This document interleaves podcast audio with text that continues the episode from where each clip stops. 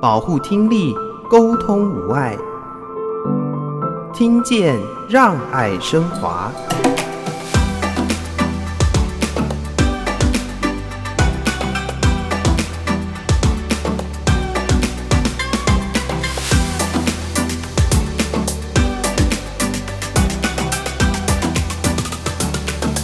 我当时理出三个词汇，就像我们回到这部片《飞跃奇迹》，或者是我们在追寻一个梦想，我们有时候可能就因为要放弃，他是会需要被迫放弃，或是众人的嘲笑，那他需不需要有勇气？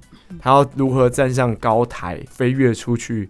一定要有十足勇气的人才可以继续走在那高塔上。那每一个人都有自己的那个高塔，那这一切。就是要靠你日积月累，它也许是浓缩的时间去堆砌的这件事情，才可以达到他的这个梦想。所以我自己当时在整理出这三个词汇，我就觉得哦，他们还真的都是一个气，真的你要有这一股勇气，然后你也要可以欣然接受，我可能随时放弃，或是被迫放弃，而我也就一直堆砌着朝向这个梦想。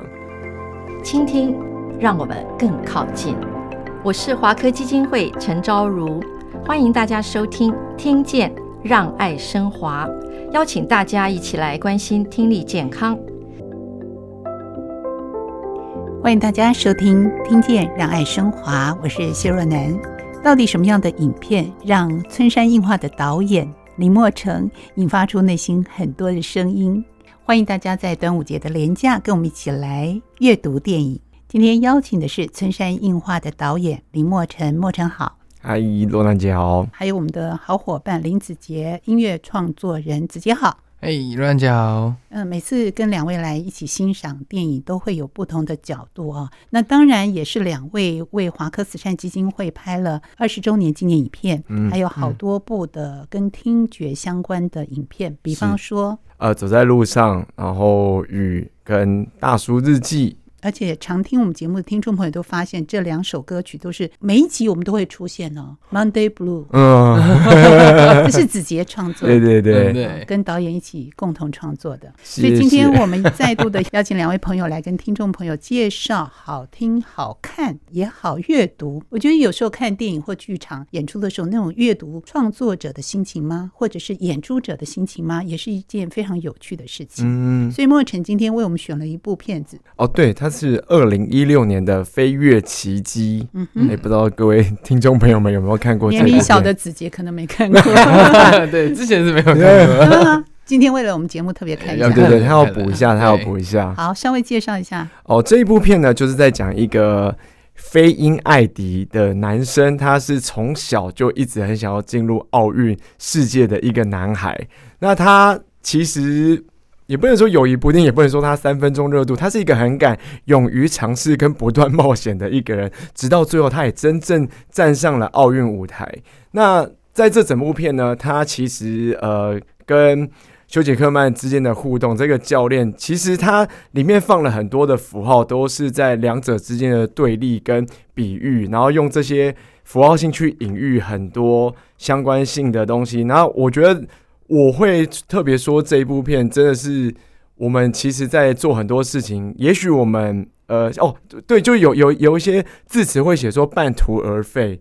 那半途而废，我不知道两位的想法是什么。但是我上一次有看到一个那种现在不是有短影片嘛，他们就说半途而废，你已经有在这个半途了，所以而废它也不是真的废掉，那你不是没东西。对，我觉得在《飞跃奇迹》这部片让我看到是哇。对，他可能学了，他要丢飞飞镖，他可能学了要撑杆跳，棍子也断了。他学了，他要跳那些栅栏，但是他在这一切，你说他废了吗？嗯，对，他废了，他做不到。人家笑他是运动界的蠢材，然后他选择了看似最简单，但是跟生命最息息相关的跳雪来。参加这个奥运，他意外发现了，然后他也真正的做到了这件事情，因为这是一个真人真事的改编。虽然我有去看一些史料，他只有五 percent 的那种真实性，对真实性，就是本人说，呃，其实只有五 percent。可是当然借用了他的，呃，当时他被拍摄的媒体报章，他就是做一个飞鹰的动作，觉得他实在是太有趣了。这个人怎么会因为？这一件事情而就如此的兴奋，跟我们所知的奥运，不管是神圣性或是精神性，好像跟观众理解的不太一样哦，所以我就想要推荐这部电影给所有的朋友们，嗯、对不对，对？听起来。跟你拍的那部电影《走在路上》，好像都是走在那条道路上，虽然不见得成果立现啊，但是总是我们走在路上。是，嗯，因为多半人听到半途而废，比较重点是在那个“废”字吧？对，就觉得我好像变很没用。对，对，但是其实事实好像也不然，就因为我之前也有就是有办过一个讲座，是“气”堆砌的“气”，嗯嗯，那就是呃，它这个“气”这个字音，它有。堆砌、放弃跟勇气这三个大元素，那为什么我会这样用呢？就是因为，呃，顺着刚刚的半途而废，我们其实走到现在的一个，呃，不要说位置好了，就你现在所做所行，你可以以它为生，你可以以它为你的志趣，以以它为成为你的专业，都是我们一点一滴慢慢堆砌上来的。可能我接触过舞蹈，我接触过唱歌，所以我接触过美术，所以我今天我可以变成导演。那因为我理解，我清楚，我知道这些概念，所以才有今天的我可以执行这件事情。那我就会觉得，哎，这个好像大家都会被那个负面的肺这件事情先被绑住了，但似乎可以。更轻松的面对自己的生命吗？是，我光是听到这个堆砌、放弃和勇气三气哈，我就觉得这是鬼才导演。就我们一般人不会去那么烧脑的。把这件事情就整理，你知道这里面还有一个道理跟哲理在，又想要跟人家说什么，嗯、但是又希望不着痕迹的说什么，很讨厌。啊，不好意思。对，所以呃，莫尘平常就会这样去，你知道看到什么就是五感全开，好像就要吸收，然后要归纳，又要整理，然后又要把它创作出来。哦，完全是，因为我觉得创作其实是来自于生活嘛。嗯、那每一个人一定都是如此。那有些人会透过小说、嗯、漫画，或是看其他人的影片。那我自己，呃，我个人在创作上面，蛮多都是因为我生活真的发生的事情。对，那他就会让我哎、欸、很有感觉的想要为此诉说。哦，比方说现在有一些。看到一些社会事件啊，包含最近可能有一些 Me Too 事件，那那种就很多人会洗白，那我也会，因为他跟我无无无直接关联，但是他出现在我生命之中的时候，他就会是我，我并不是想要把这个当做我的创作的灵感，而是我会希望为这个发声，嗯，对，为此发声，对我来说是一件很重要的事情。那当然，比方说像接触华科基金会，或是其他的一些不同的单位，那他们的创作的。嗯不能说灵感，应该说我我如为何呃我要如何去进呃执行这个创作的话，必须去深度的研究他们的史料。对，那你唯有理解他们所有的背景，我们才可以去建立出那个虚幻的空间，它才会有那个真实性。嗯，对，不然其实我如果都是只有纯我的空想的话，它也没有办法去诉说。我的天马行空到底是为何？那也只有一个很空泛的，跟读者们也会一定会有没办法直接做连线。好，所以有的时候频率可能要在一个频道上。好，子杰也要接一下。当导演跟你说：“哎，我们要谈这部电影的时候，也不是你那个年代那个时候的你会想要看的一部电影。此时此刻去看它，角度跟观感一定不太一样。”嗯，其实我整个剧里面，我其实最。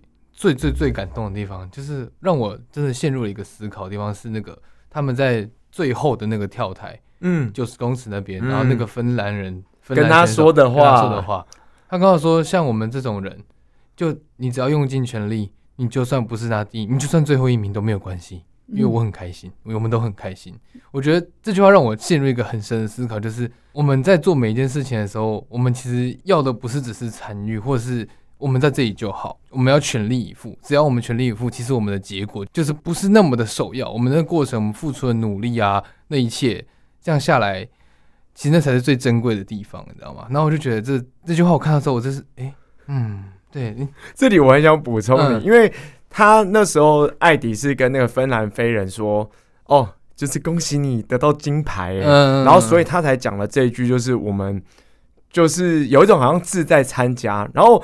在整部片，我其实看到后面他顺利飞成功之后，我就哭得稀里哗啦。呃、片尾片尾压了一句，就是那个一八九六年奥运创办人说的那句话，嗯，就是这这是回馈给你。他说，奥运重点在于参与，不在得奖。对，然后人生的重点不在胜利，而在于努力。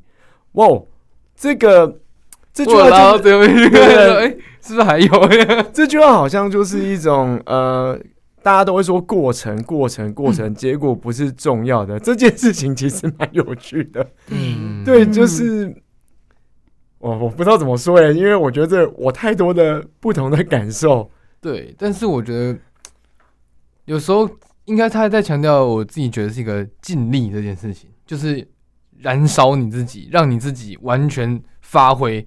你如果真的完全发挥的话，那那个结果就不重要了。嗯，所以全力以赴的这样的一个体验，对你来说有些感触，然后也让我们导演老泪纵横嘛。没有那老吧？没有我我我真的我我觉得没错，就录完解说一点都没错，就是老泪纵横，是因为你有时候好像不得不说，我们是不是应该要有一个结果，才可以证明我们的存在？嗯，而且特别在呃我们的文化性上面好了，那。你似乎就是要得到的奖，或者是点阅率很多人观看，嗯、或者是什么，然后你才会真正的得到些什么。我其实蛮难过，因为我我之前有诶、欸，大概在我我创作的算是成立春山的第一年，然后我在其实之前也有在拍片，然后有一个导演，然后其实跟我是算大我两岁而已，他来我的工作室。他讲了一句话，其实我到现在真的都忘不掉。他就说：“哎、你真的很大胆呢。”我说：“什么意思？”我我就说：“哦，是这里的空间嘛，因为他当时在在我工作室嘛，因为我是驻村艺术家。”他就说：“哦，没有，就是我觉得你为什么你的作品就是这样有这么不好？然后你怎么会想要上架呢？就你怎么愿意公开给大家看？”意意思就是这么劣质，你怎么敢分享呢？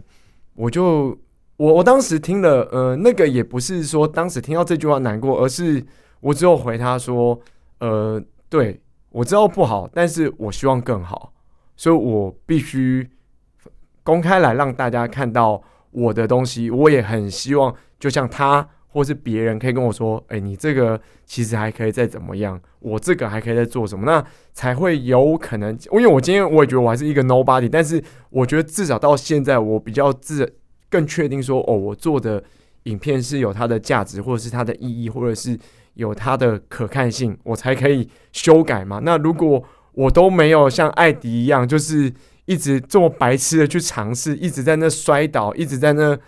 我不敢说这叫努力，但是我就是一直在踹，我踹我很多拍片的风格，因为我是一个演员，我变成导演，我不知道我到底行不行，可是我我就是一直在做嘛。那所以，我今天看到艾迪，最后我会哭成那样是，对，就是他只有跳了七十公尺，然后芬兰飞人就是一百多，那相差四十的公尺，你要，可是他做了，然后芬兰飞人跟他讲说，你还没有做到最好。你还没有，嗯，你还可以，对，然后他也因为这个备受鼓励嘛，然后我也我就回馈到自己的整个的创作过程，其实就你一定会有这些声音啦，那当然也不要被打倒，但是你也会有在很多过程当中会想说，我们是不是真的要有个奖吗？然后你的确在不管大奖小奖的时候，的确人家看到好像才会觉得哦。春山呢？哦，我这个人他不是演员，他哦他是导演，然后甚至你也很多不争的事实是有跟业界的演员开始在拍摄，我拍到他们的时候，他们才会知道说哦，原来你真的会导戏哦，原来你你比我想象的还厉害吗？或者是你比我想象的还可以耶？所以其实这有的时候你，你因为那无形当中，即使对方没有这样说，你也会感受到那很多的冲击吧。所以这个过程重要吗？重要。这个结果重要吗？我不知道，我没有办法说出来，因为他的内在太多的感受了。不管是导演或是我表演，你好像没有到一个里程碑，所谓的就是一个 nobody。对，我不确定你们怎么看待这件事。这件事我其实是蛮难过，嗯、就是很真实的。对，对我觉得要那么的自我袒露到某个程度是勇敢的，真的很勇敢。包含作品的呈现，子杰也会有这种经验吗？我觉得我自己一直都是一个为自己负责的人。我觉得我这个东西是我觉得 OK 的，嗯，是我觉得好的东西。我知道我在创作的过程中，我做了哪些样子、哪样子的努力的话，我觉得我问心无愧。嗯、我觉得我在意的点是这个。现在有一个很有趣的事情是，因为我经常工作的东西都会放在云端，然后我就是有时候可能搭车啊或什么的，就会往前翻，然后翻到可能五年前音乐，然后一听就哇，这什么鬼东西？这什么鬼东西？因为音乐其实很多面向嘛，就是有旋律部分，嗯，然后但是也有编曲部分，然后混音什么部分。我那天就说哇，这什么鬼东西？我觉得旋律部分没有问题。可是这个编曲跟这个后置的技术是发生什么事情？可是因为那时候不知道，那时候其实真的不会，因为我其实做音乐这件事情，从之前就是我是自己摸的，自修的，对，我是自己摸的。我之前是学音乐没错，可是因为把它转换成数位软体这种东西，其实概念上很不一样。然后我是自己摸，然后就自己在那边慢慢慢慢踹，慢慢踹它所有功能这样子，所以现在才知道其他有的没的。可是那时候真的不知道，可是我知道说。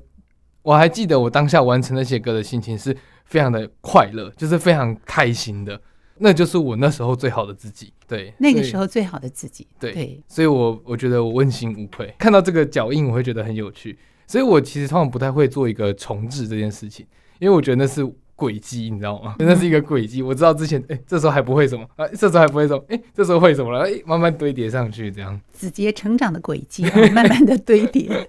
所以看到自己在不同的那个年代的自己的呈现，我也是尽了我当时的最大的努力，就跟我们这部片子讲的一样，对，是全力以赴。管他一百二，我也没有办法做到，那九十我也很高兴。对，这让我想到那个时候我在看的时候，也是觉得他不尴尬吗？他到底要的是什么？嗯，对，有点替他担心，他承受得了吗？所以我会觉得尴不尴尬这件事情，就真的蛮有趣的，因为他的目标就很简单嘛，他就是从小我就是要进入奥运，对，然后他爸爸还说不要去奥运，然后他就说嗯，那我要去冬奥，就还转了弯说对，就还是一样的奥运，而且。他这整部片最有趣，他是放在很多符号上面，比方说吃个早餐，下面垫的纸就可以盖成奥运的徽章。嗯，对对对，然后或者是他跟教练用牛奶跟 whisky 来做一个比喻，然后最后 whisky 也变成牛奶了。嗯，这件事情我觉得它也很有趣，就是他用了很多的方式去。塑造这些角色上面的形塑跟他的风格，比方说，哦，你不穿夹克吗？然后他就拿着酒瓶说：“这是我的夹克。”嗯，那那个会不会是？对对，休杰克曼这个角色教练的这一个的恐惧。嗯，对对对。然后而他的执着，牛奶好像象征某一种纯粹跟很原初的感觉。我一直以来也都是从母体可能到现在之类的。还有那一个铁盒子，原本要装满的金牌，然后装满的。断裂的眼镜，对，他试每一件事情摔断自己的眼镜。对对对，我觉得他的这些过程、这些失败不尴尬吗？哦，我觉得真的学到他不尴尬，哎，对，他没有在客气的，他没有在害怕，就一直要在更努力。而中间当然也有放了很多社会性的东西，就是哦，他们觉得他看起来很蠢，然后就是不给他这些机会，然后还拟定了说你要跳过六十一。我才会给你进入等等，对，那我就觉得在这整部片其实非常有趣，但它也非常写实。对，你就是看到很多我们生活在做的事情，好像它一定不如你预期，即使你都信心满满了，对，然后你可能还是会被百般刁难。会不会有一点那种明知不可为而为之的那种傻劲啊？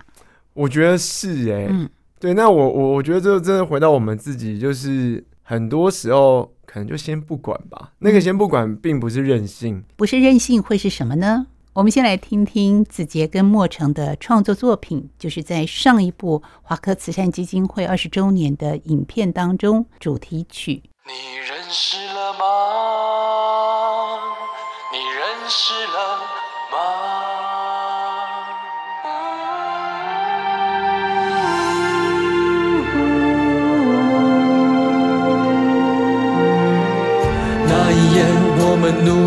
的抗放下一切，即使天崩地裂也不会被摧毁。用彼此的爱凝聚勇气，不管世界的瞬息万变。这就是，这就是默默的守护一切。我还记得我当下完成那些歌的心情是非常的快乐，就是非常开心的，那就是我那时候最好的自己。我觉得我问心无愧，看到这个脚印，我会觉得很有趣。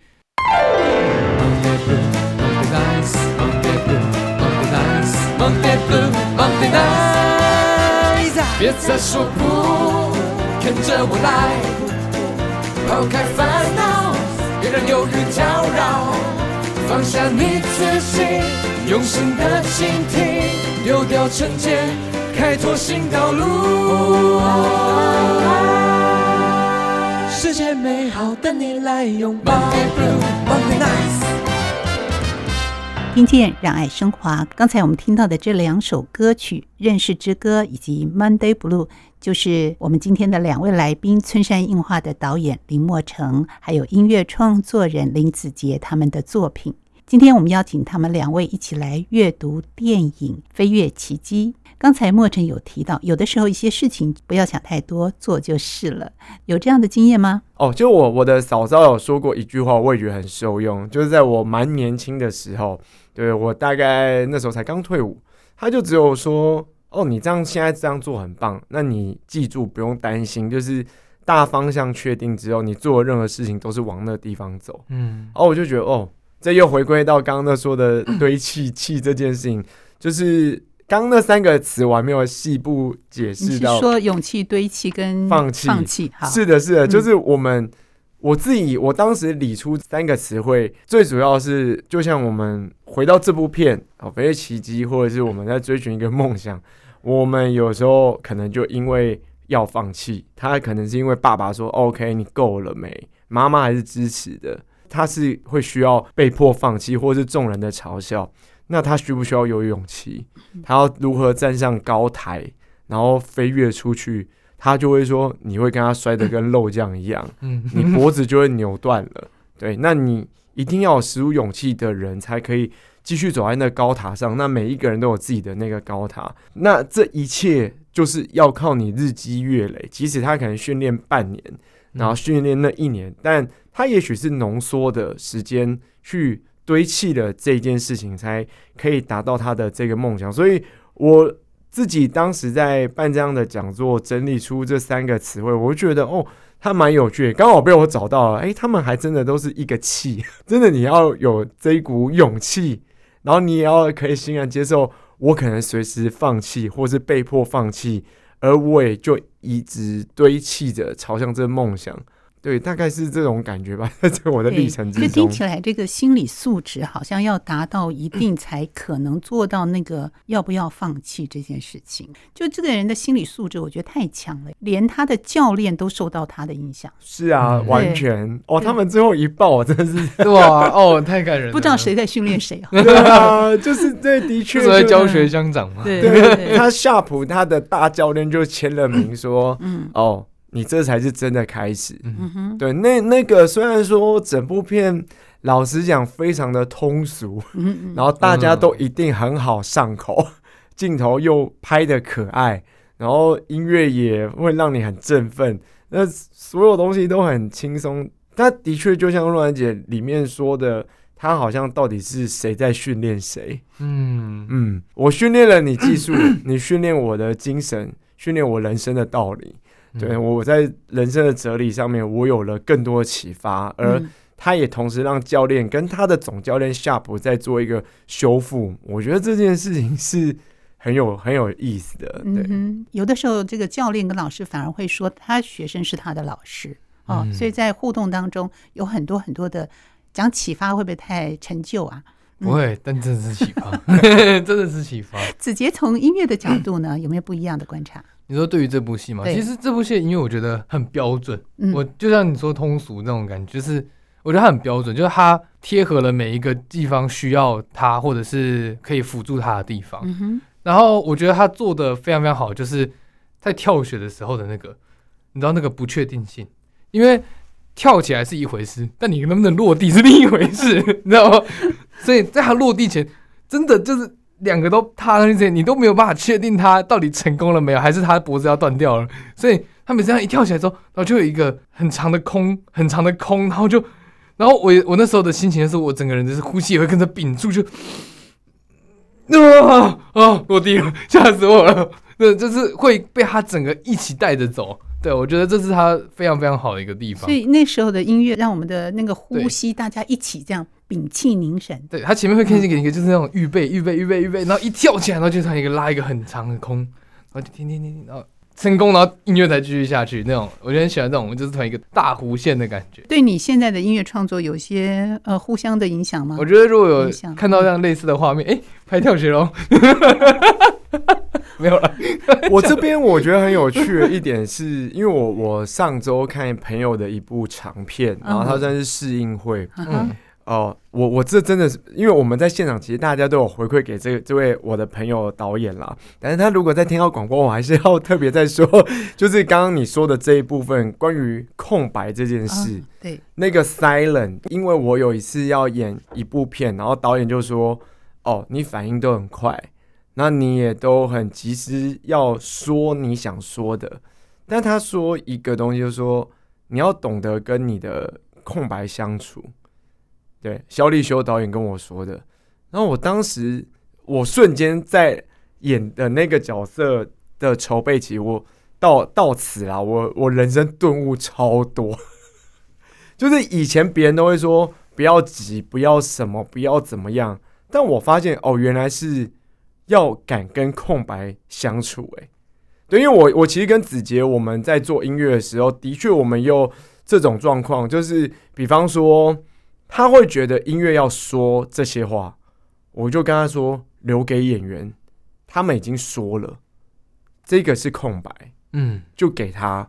对，因为就包含刚刚那跳塔是一个很直接的、明确的 silent，但是有的时候，就像我们现在在这样的沟通，这个情节它不一定要有音乐，它不一定要有更多的陪衬去帮他说话，因为在此时此刻。他们的情绪可能是多的，状态是更繁繁复的，不是我们单一一个音符可以去说完的。那宁可就让他更安静。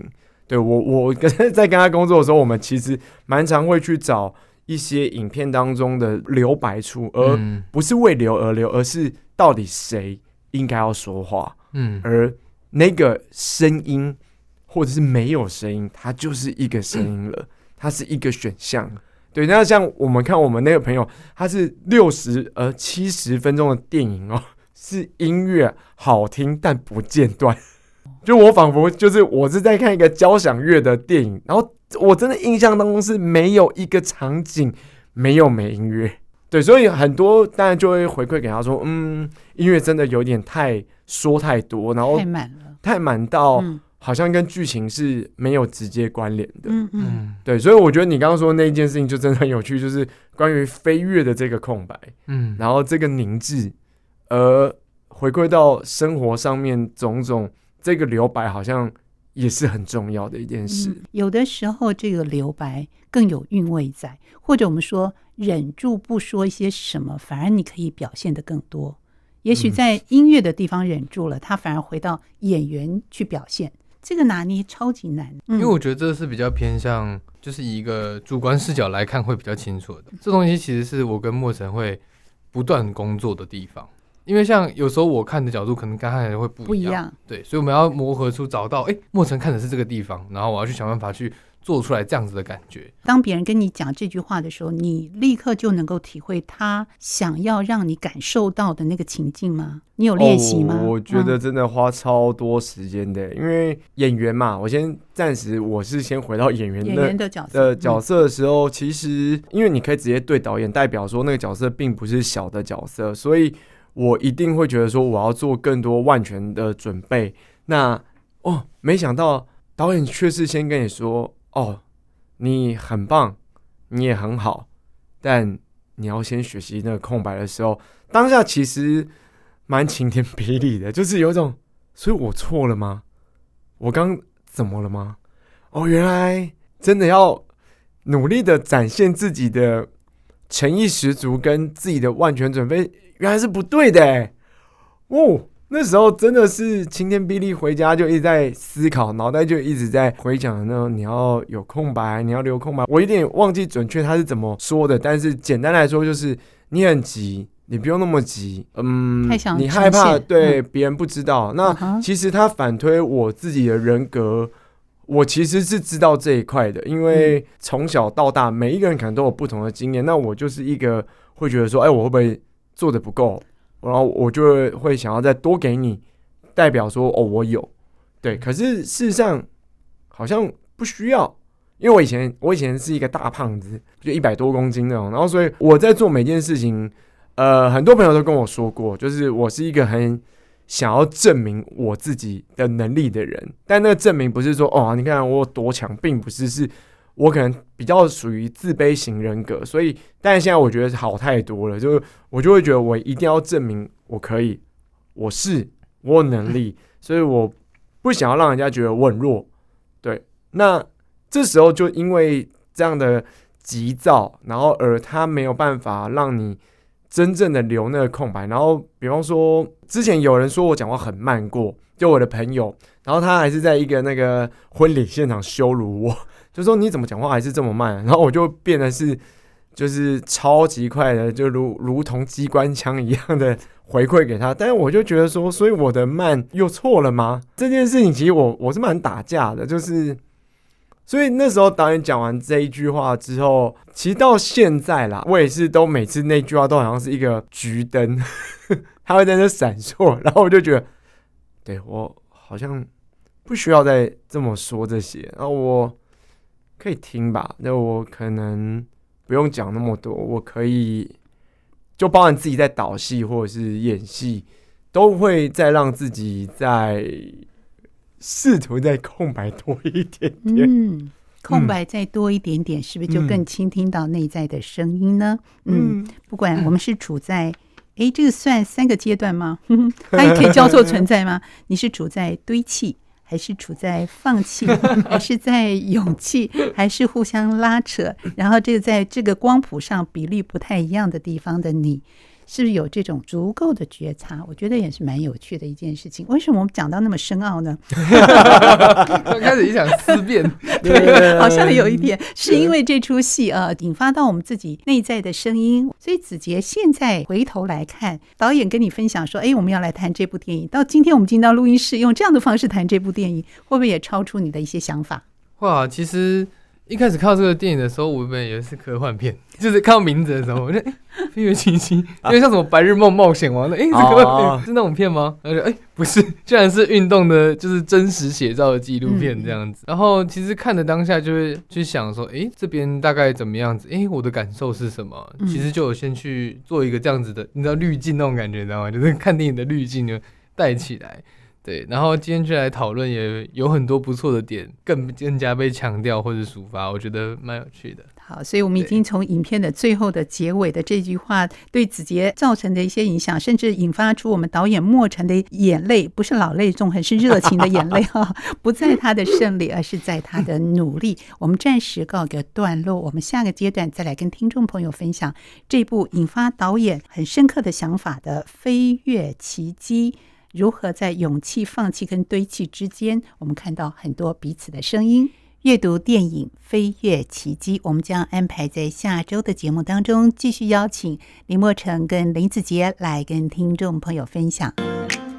生你的五六七八，照着前人同样步伐。